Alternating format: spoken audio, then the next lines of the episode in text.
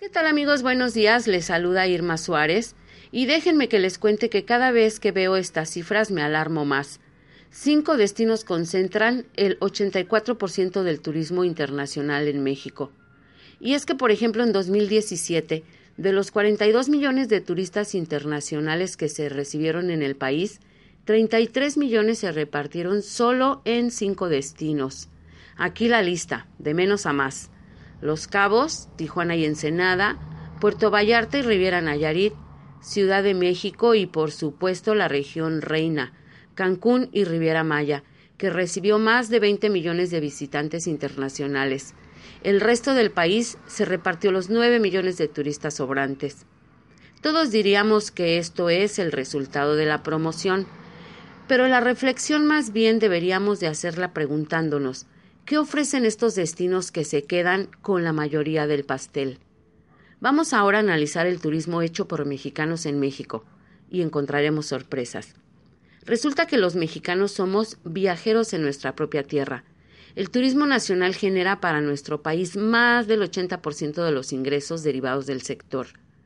En 2018 casi 100 millones de viajeros nacionales se hospedaron en algún hotel, lo que fue una marca histórica y no se diga de los de más de 150 millones que se instalaron en opciones extrahoteleras como casas y hostales.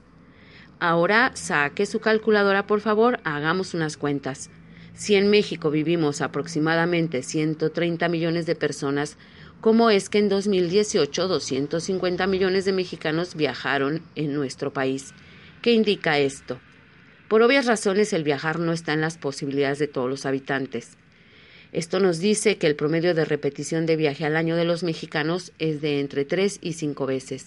Otra brecha más, en fin. Ahora bien, ¿cuántas rebanadas del pastel de los extranjeros y de los mexicanos se están repartiendo en la Huasteca Potosina? Creo que no lo sabemos a ciencia cierta. ¿Por qué? La estadística no es muy buena.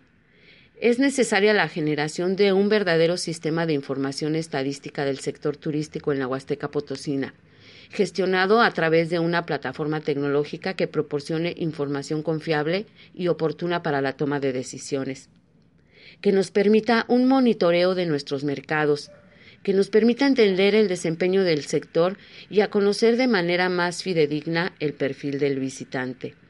Se los dejo esto, queridos amigos, para la reflexión.